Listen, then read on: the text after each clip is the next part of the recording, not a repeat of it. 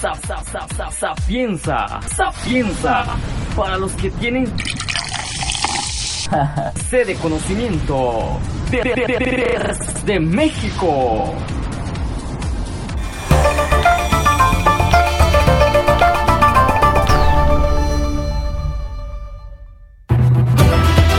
Ahora comenzamos con GeoNews de Simsa México, descubriendo los misterios de un planeta vivo.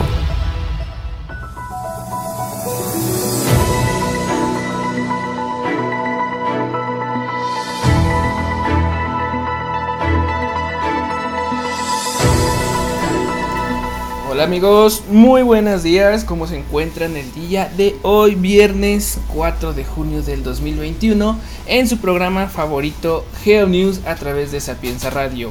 Como siempre, estamos transmitiendo totalmente en vivo a través de la señal de Sapienza Radio, pero también estamos grabando nuestro podcast para todas las plataformas de streaming, aquellas pues, que sean sus favoritas.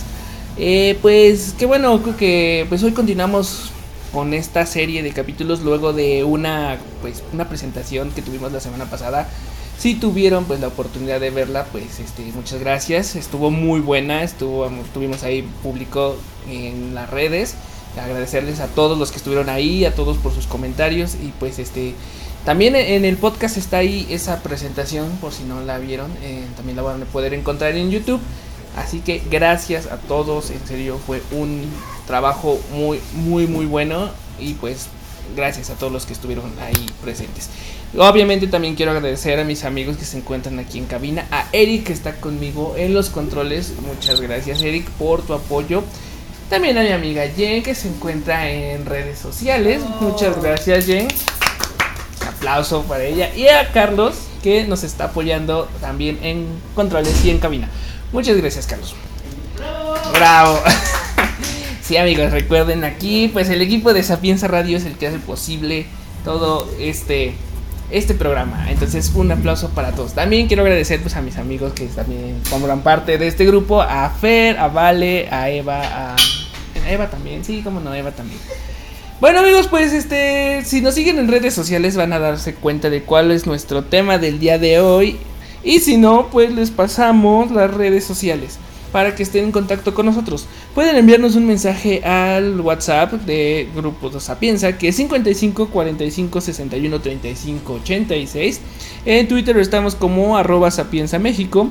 Facebook estamos como Sapienza Radio. Instagram también tenemos, estamos como Sapienza Radio todo junto. Y también contamos con un grupo de Telegram en el cual estamos subiendo actualizaciones, eh, de diferentes temas, de lo que esté pasando alrededor del mundo, en el cual pues nos van a encontrar como Simsam, así como se escucha doble M y doble S, bueno S, ¿no? Las dos con. Entonces ahí pueden estar actualizados de todos los eventos que estén ocurriendo en el mundo. Pues bueno amigos, síganos en redes sociales para que puedan enterarse de cuál va a ser nuestro tema del día de hoy. Y si no, pues los, los invitamos a que continúen con nosotros en nuestros próximos bloques. Para eso, pues comenzar, vamos a ir a un pequeño corte y continuamos con GeoNews a través de Sapienza Radio. Así que no se vayan amigos, en un momento regresamos.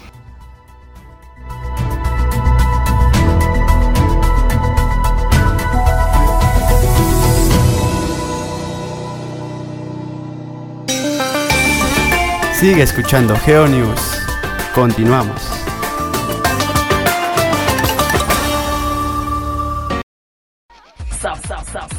Sapienza, sapienza, para los que tienen sede de conocimiento de, de, de, de México.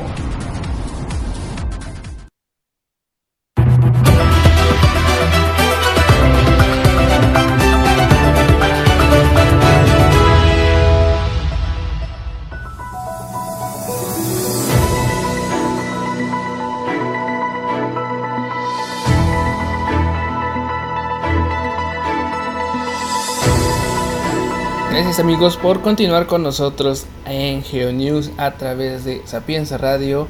Recordándoles que estamos completamente en vivo a través de la señal de internet de Sapienza Radio. Y también pues vamos a estar grabando este programa para aquellos que nos siguen en nuestras plataformas de streaming como Spotify, Google Podcast, Apple Podcast, Deezer y demás.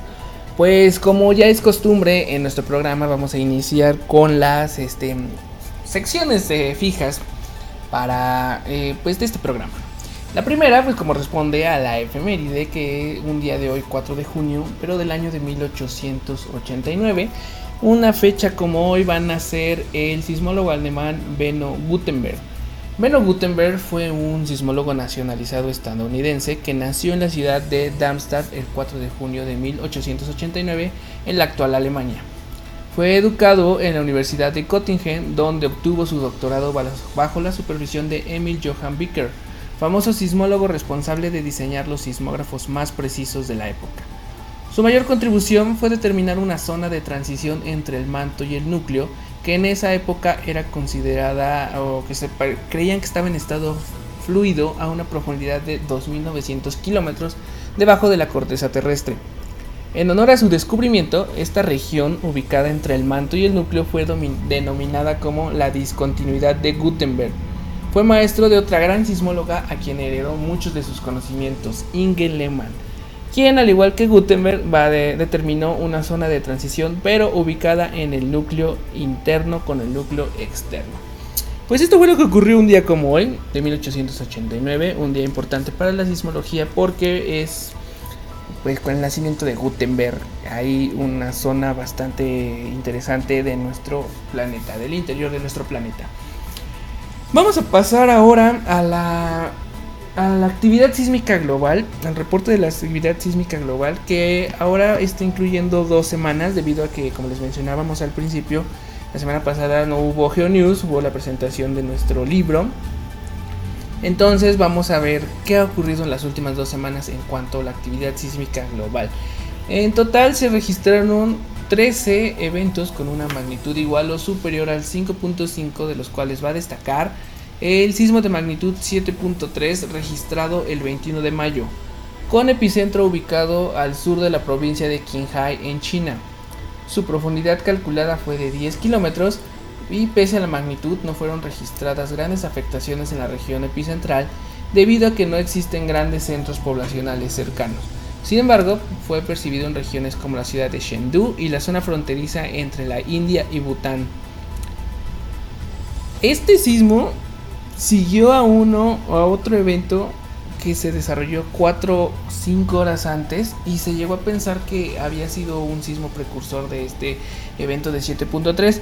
Sin embargo, debido a las condiciones geológicas del lugar y a la distancia que tuvieron ambos eventos, fue descartada esta hipótesis, entonces fue un evento totalmente independiente del 6.4 me parece que fue el que se desarrolló más al sur, me parece que fue en la provincia de Yunnan. Bueno, hubo otros eventos eh, igual importantes. Uno pues fue el sismo de magnitud 6.5 registrado cerca de las islas de Wallis y Futuna con epicentro a 265 kilómetros de la isla de Halo. Su profundidad fue de 10 kilómetros. A pesar de la magnitud y la profundidad, no se emitió alguna alerta de tsunami para regiones cercanas costeras.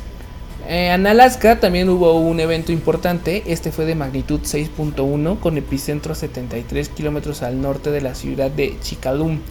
Tuvo una profundidad de 44 kilómetros y fue percibido en la región central del estado del norte de América.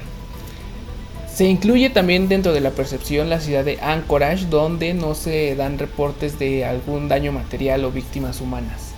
Y por último, aunque no, pues bueno, fueron todos los sismos, en el estado de Oregon, igual en Estados Unidos, un sismo de magnitud 5.9 con epicentro a 143 kilómetros al oeste de Gold Beach. Su hipocentro, es decir, su profundidad, se ubicó a 14 kilómetros. Fue percibido ligeramente en la costa del estado de Oregon sin registrarse afectaciones ni ser emitida alguna alerta de tsunami para la región. Esto es lo que corresponde a la actividad sísmica global. En el caso de la actividad sísmica nacional, aquí en México, en las últimas dos semanas, se registraron un total de 76 sismos con una magnitud igual o superior al 4, destacando el evento del pasado 22 de mayo con una magnitud de 4.8.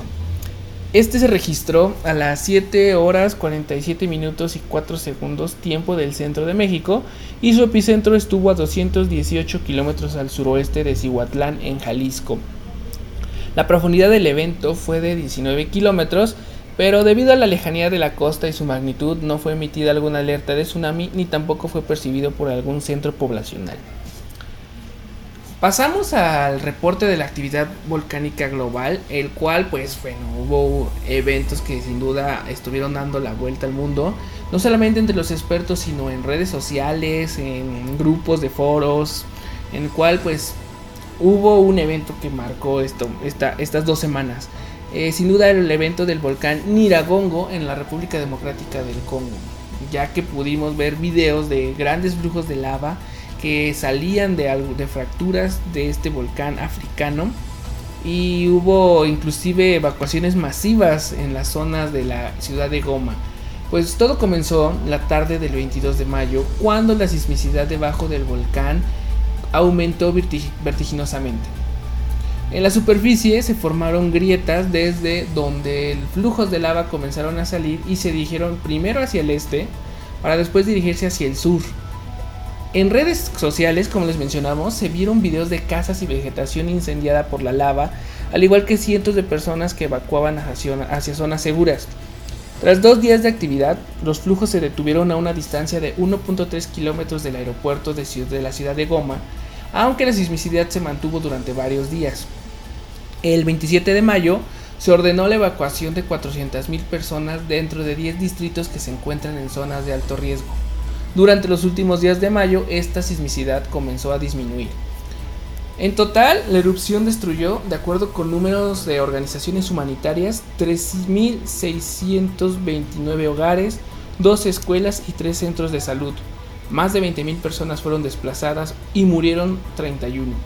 El aeropuerto internacional de Goma permaneció cerrado, aunque el cercano aeropuerto en el país de Ruanda funcionó como centro de abasto para ayuda a la población. De acuerdo con los datos sísmicos, se indica que el origen de la erupción fue un dique de magma que se desplazó del volcán hacia la zona del lago Kivu, lo que explica la sismicidad en la región días después de la actividad.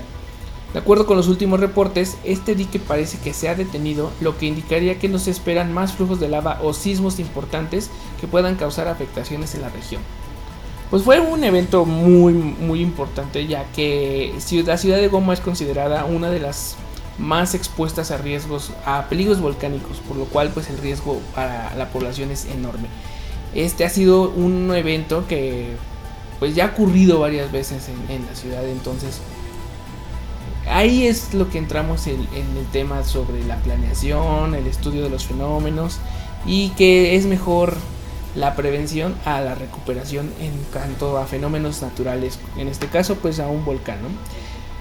Y pues finalmente eh, tuvimos actividad en el volcán Kilauea en Estados Unidos, el cual se informa que la emisión de lava dentro del cráter se ha detenido, por lo cual se comenzó a solidificar la superficie del lago de lava que se tenía dentro del cráter.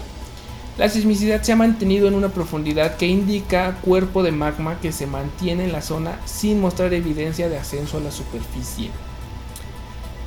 Eh, pues sí, el lago de lava del Kilauea también se había desarrollado durante los últimos meses, pero parece que el cuerpo de magma que lo alimentaba ya se ha, detenido, entonces no esperamos actividad importante en este volcán, al menos no durante esta semana. Para el caso del volcán Popocatépetl, en las últimas 24 horas, mediante los sistemas de monitoreo del volcán, se identificaron 89 exhalaciones y 53 minutos de tremor de baja amplitud acompañados de gases y ligeras cantidades de ceniza, las cuales se han dirigido hacia el noreste. Al momento del reporte se continúa observando una emisión de gases volcánicos, el cual pues tiene esta dirección. Eh, también durante las últimas dos semanas se registraron un total de 5 sismos volcanotectónicos con magnitudes calculadas entre 1.5 y 2.3. El semáforo de alerta volcánico del Popocatépetl se encuentra en amarillo fase 2. Pues también vamos ahora a hablar sobre un poquito de la actividad ciclónica que hemos tenido en ambas cuencas. En el caso de la cuenca del Atlántico no hemos tenido actividad importante, pero sí la hemos tenido en la cuenca del Pacífico, donde del 30 de mayo al 4 de junio se desarrolló la tormenta tropical Blanca, que se desplazó paralelamente a la costa del Pacífico mexicano, causó nublados y lluvias en los estados de Guerrero, Oaxaca y Jalisco. Eh, los vientos máximos que alcanzó esta tormenta tropical fueron de 95 km por hora, por hora con una presión central de 998 milibares. Poco después, la cizalladura en la parte superior de la atmósfera debilitó a la tormenta para después convertirse en una depresión tropical el 2 de junio, mientras ésta se alejaba de la costa de México. Durante la siguiente semana, es decir, la próxima que, viene, se espera o se encuentra más bien en vigilancia en un sistema de baja presión, el cual tiene un 60% de probabilidad de desarrollo ciclónico. En los próximos 5 días se espera que comience a desarrollarse.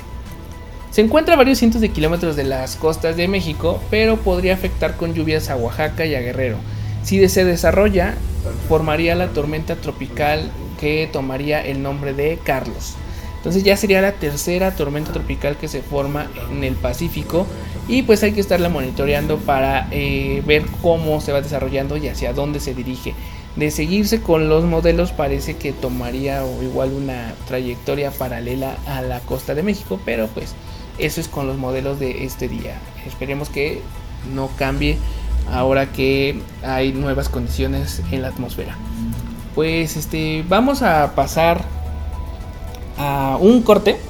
Vamos a pasar a, nuestro segundo corte para comenzar con el tema del día de hoy que es los eclipses que se van a poder ver en el continente americano ya que en la próxima semana vamos a tener un eclipse ahora en el norte de Europa y pues esto nos ha dado pues, este tema para platicar. Pero los invitamos a que sigan con nosotros en Geonews a través de Sapienza Radio, así que no se desconecten, continúen y volvemos en un momento.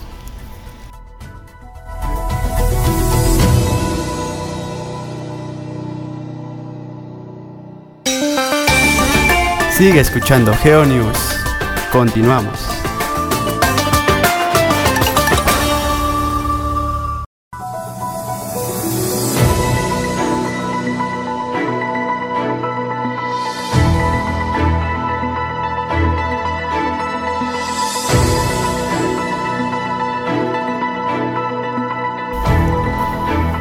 Amigos, gracias por continuar con nosotros aquí en GeoNews a través de Sapienza Radio. Recordándoles que el tema del día de hoy van a ser los próximos eclipses que podremos observar en el continente americano. Algunos de ellos van a ser observados aquí en México. Pero antes de empezar de lleno con el tema del día de hoy, vamos a hablar sobre la nota del día, la cual está, habla o trata sobre eh, que se está registrando un nuevo enjambre sísmico en la zona cercana al volcán Paricutín. Desde el pasado 30 de mayo y hasta el día de hoy ha comenzado este nuevo enjambre sísmico entre las zonas del volcán Paricutín y el volcán Tancítaro. En total, un número de 217 sismos con magnitudes que se encuentran entre los 3.2 y 4 se han registrado en estos días. Sus profundidades han variado, pero la mayoría se encuentra en promedio a los 8 kilómetros, siendo el más superficial a los 2 kilómetros de profundidad. Este evento es el segundo luego del enjambre sísmico que se presentó a principios del año pasado, cuando más de 3.000 sismos se registraron por una posible inclusión magmática que se desplazó en la zona sin causar afectaciones. Pues este, es normal que tengamos este tipo de enjambres sísmicos en esta región del campo volcánico de Michoacán, Guanajuato, por lo que al momento se este, ha descartado eh, el nacimiento de algún nuevo, edificio volcánico ya que pues muchos de estos cuerpos de magma se desplazan a través de grietas y no necesariamente tienen que pues van a salir a superficie.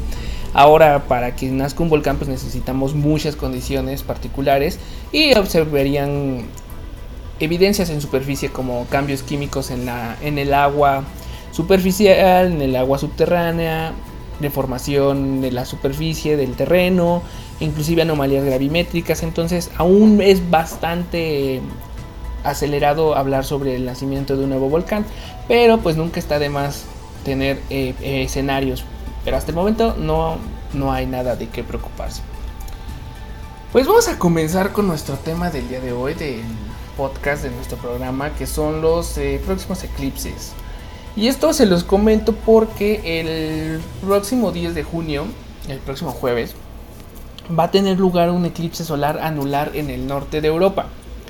Este va a marcar el inicio de los 22 eclipses solares totales, parciales y anulares que se observarán en algún punto del planeta durante la siguiente década.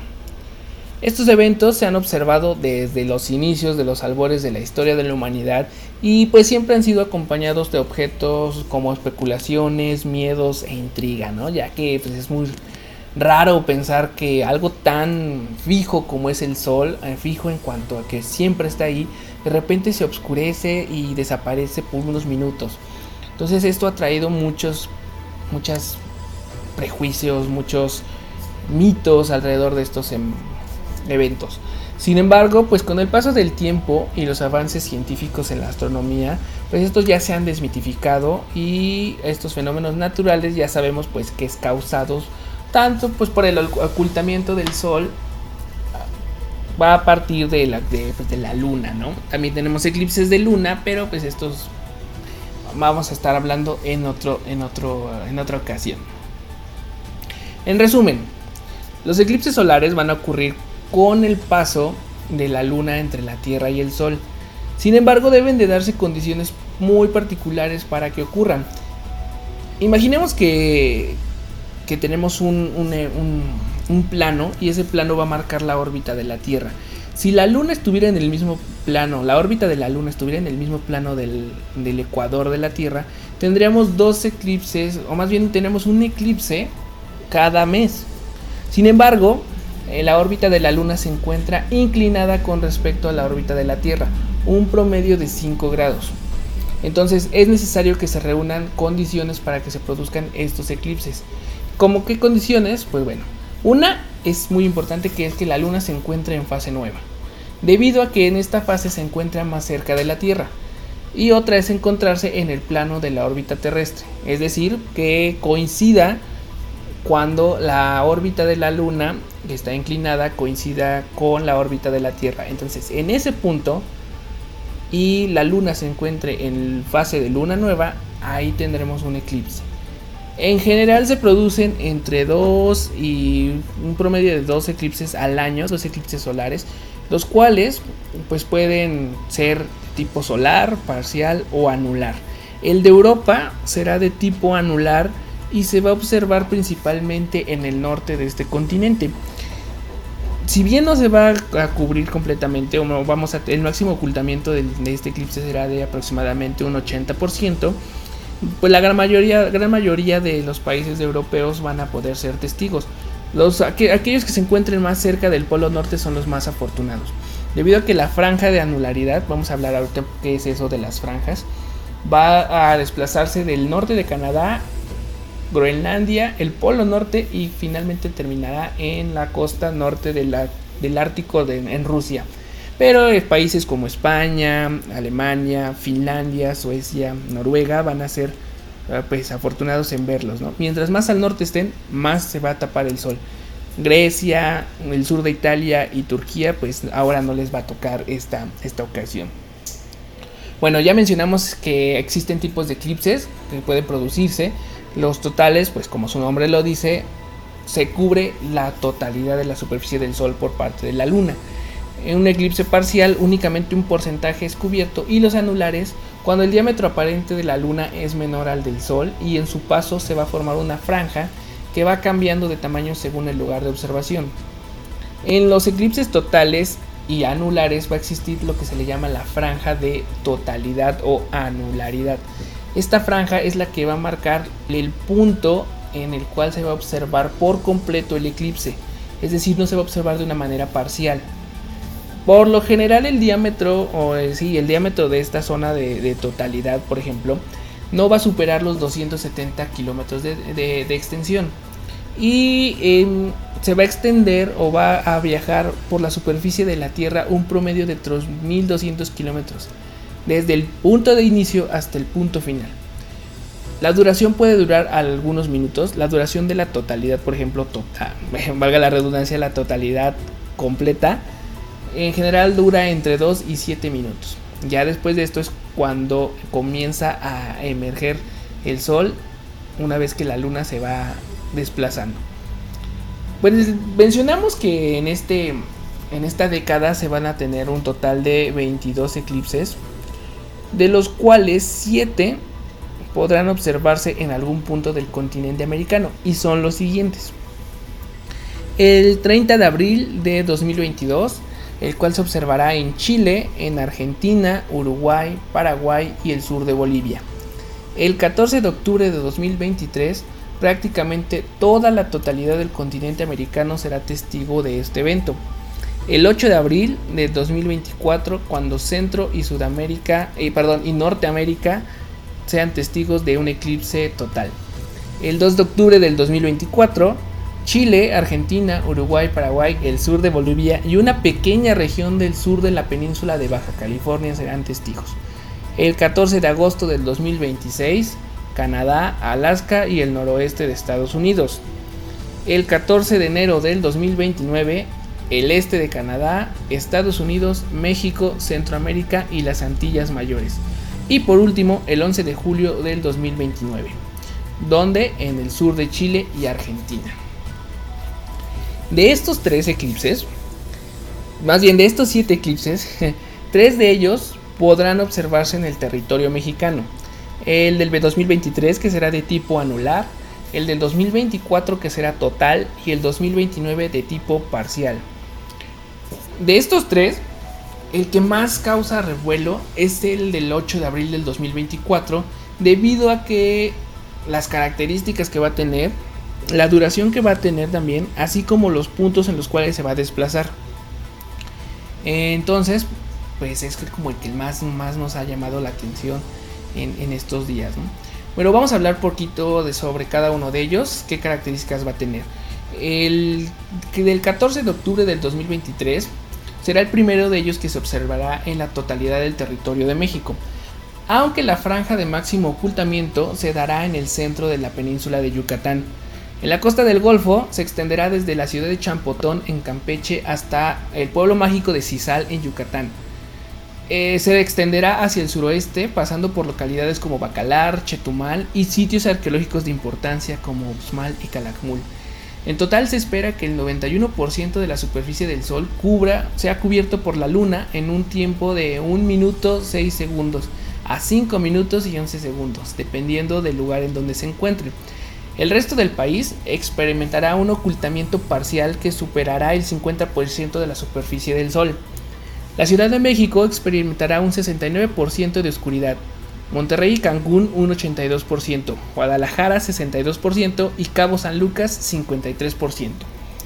El inicio de la franja de anularidad será en los límites de los estados de California y Oregon, pasando por Nevada, Colorado, Nuevo México y Texas. Pasará por el Golfo de México, la península de Yucatán, Belice, Honduras, Nicaragua, Costa Rica, Panamá, Colombia y Brasil. Casi la totalidad del continente americano podrá observar un porcentaje del eclipse, excepción de regiones como Alaska, Groenlandia, el sur de Chile y Argentina. Específicamente en una línea que une a las ciudades de Talca en Chile y Mar de Plata en Argentina. El tiempo máximo del eclipse será en un punto al sur de la costa pacífica de Panamá, en la ciudad de Nata, con un 95% del sol cubierto por la luna. En México, el recorrido será de poco más de una hora desde la entrada en la ciudad de Tijuana hasta llegar a la frontera con Belice. La hora de ocurrencia será a las 16.30 horas UTM, es decir, a las 11.30 horas tiempo local. El centro del país, la hora máxima será al mediodía. Y el pues bueno, este es el primer eclipse que podemos observar en la década aquí en México. Y pues sin duda pues va a ser algo, un evento espectacular, pero no se compara con el eclipse del 8 de abril del 2024. Pero para ello vamos a ir a un pequeño corte para que hablemos sobre el evento del 2024 que es el que es conocido como el gran eclipse norteamericano. Así que no se vayan amigos, continúen con nosotros, vamos a un pequeño corte.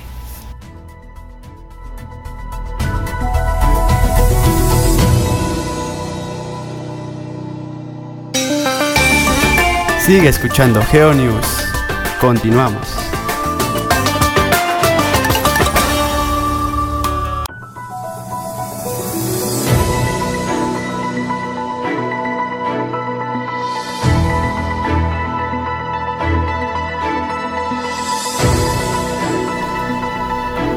pues amigos, continuamos con News a través de Sapienza Radio. Eh, recordándoles que nos estén enviando sus mensajes a través de redes sociales y ahí podemos estar en comunicación constante. Pues ya hablamos sobre el eclipse que se va a presentar en 2023, para ser exactos, el 14 de octubre de 2023.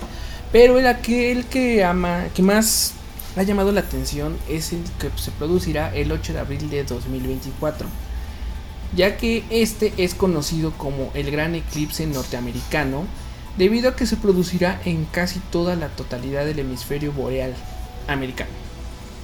Será un eclipse total cuya franja de totalidad pasará por México, Estados Unidos y Canadá.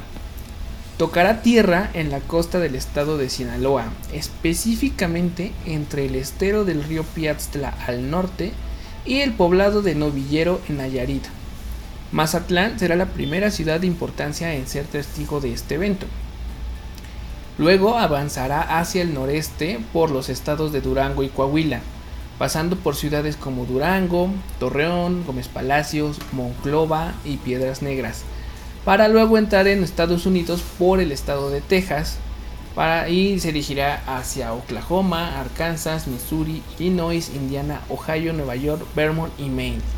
Ciudades como Dallas, Indianapolis, Cleveland, la región de los Grandes Lagos, específicamente el lago Erie y Ontario, van a ser testigos.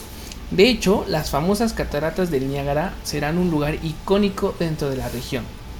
Finalmente, la zona fronteriza con Canadá, desde Toronto a Quebec, será testigo del eclipse, así como Nueva Escocia y Terranova, terminando en un punto del Océano Atlántico Medio. Fuera de la totalidad, de la franja de totalidad, el eclipse será de tipo parcial y se extenderá en la frontera de Alaska con Canadá hacia el norte y al sur llegará hasta la frontera de Panamá con Colombia. El tiempo de que tardará el eclipse en recorrer todo el territorio de México será de aproximadamente 40 minutos, comenzando a las 11 de la mañana en el sur de la península de Baja California y terminará a las 11.40 de la mañana en Cabo Catoche, Quintana Roo. El punto con mayor duración del eclipse será en un pequeño poblado al este del pueblo de Mapini, en Durango, con un total de 4 minutos y 38 segundos. Pues este eclipse es el que más ha causado revuelo, ya que será total, pasará por México. Entonces será la primera vez que ocurra un evento de estas, de estas características desde el 11 de julio de 1991, cuando se produjo otro gran evento que sin duda marcó una historia después de... Sí, una historia astronómica que marcó a generaciones. De hecho, a quienes le preguntan, pues causó asombro, causó miedo, hubo quien lo vio directamente, viajó a lugares como zonas arqueológicas, ciudades históricas, o inclusive hubo quienes no, pues no salieron de sus casas, ¿no?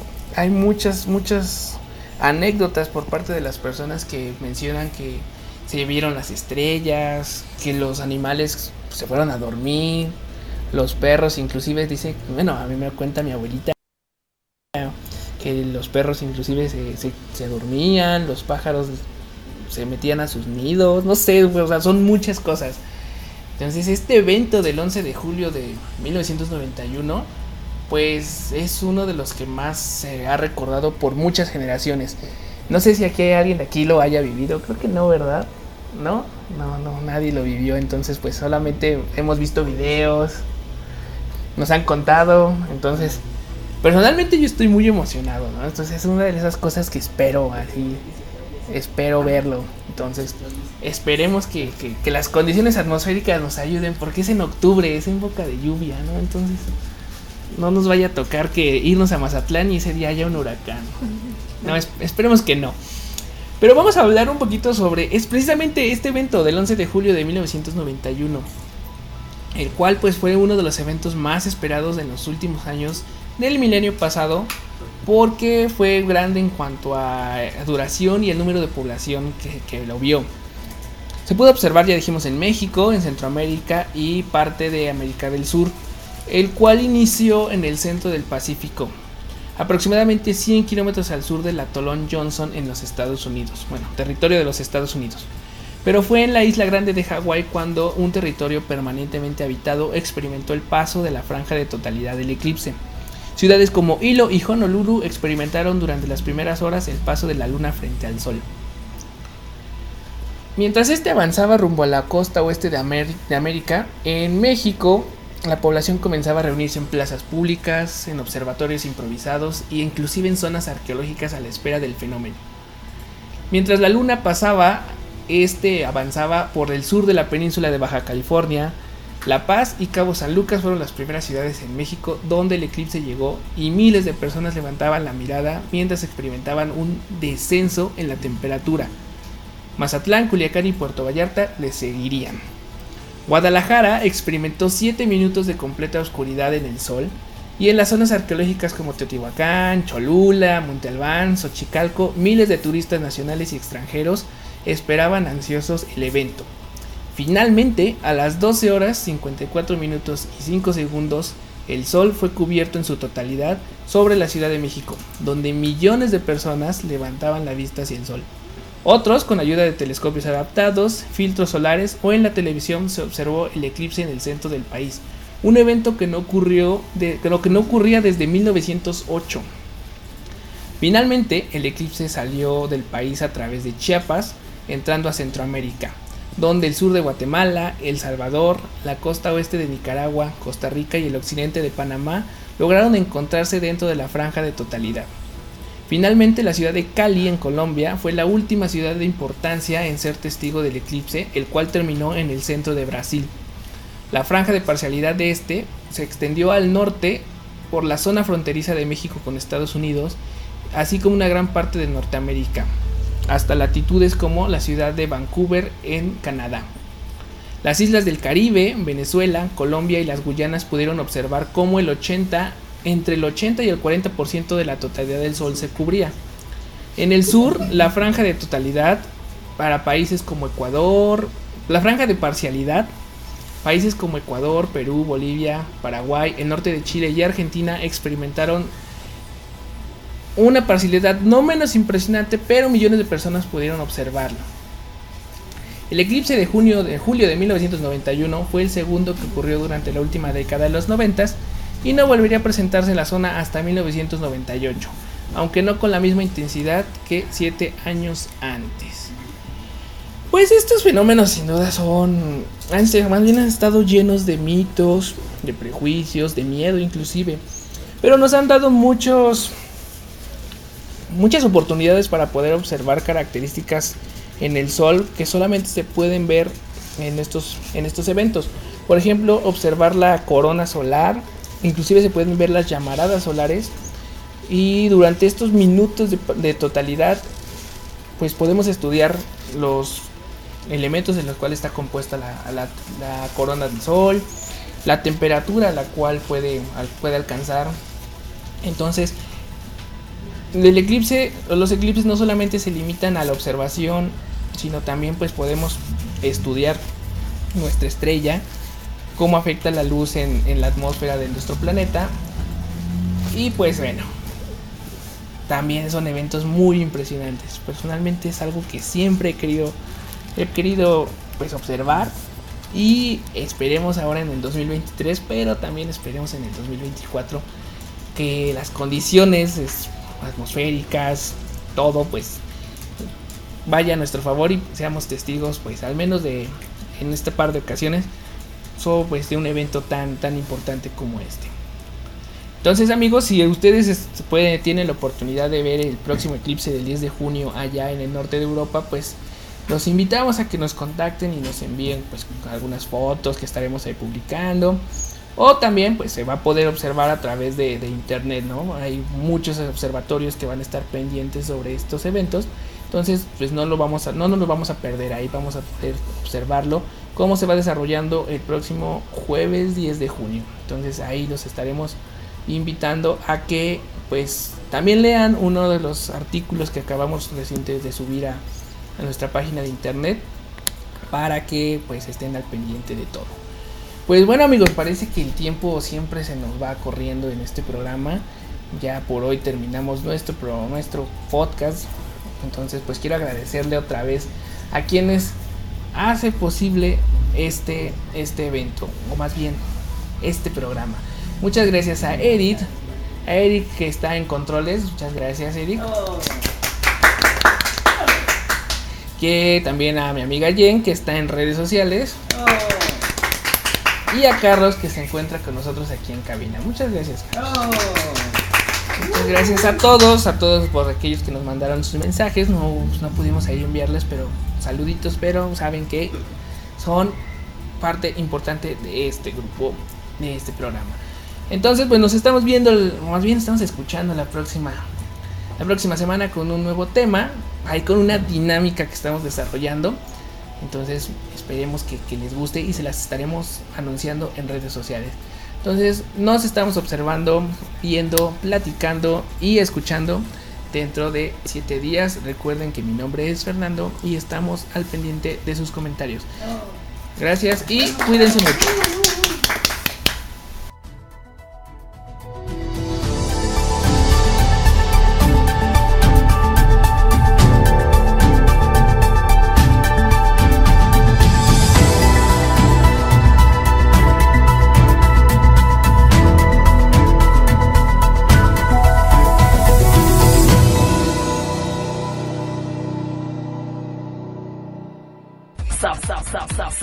Sapienza, Sapienza, para los que tienen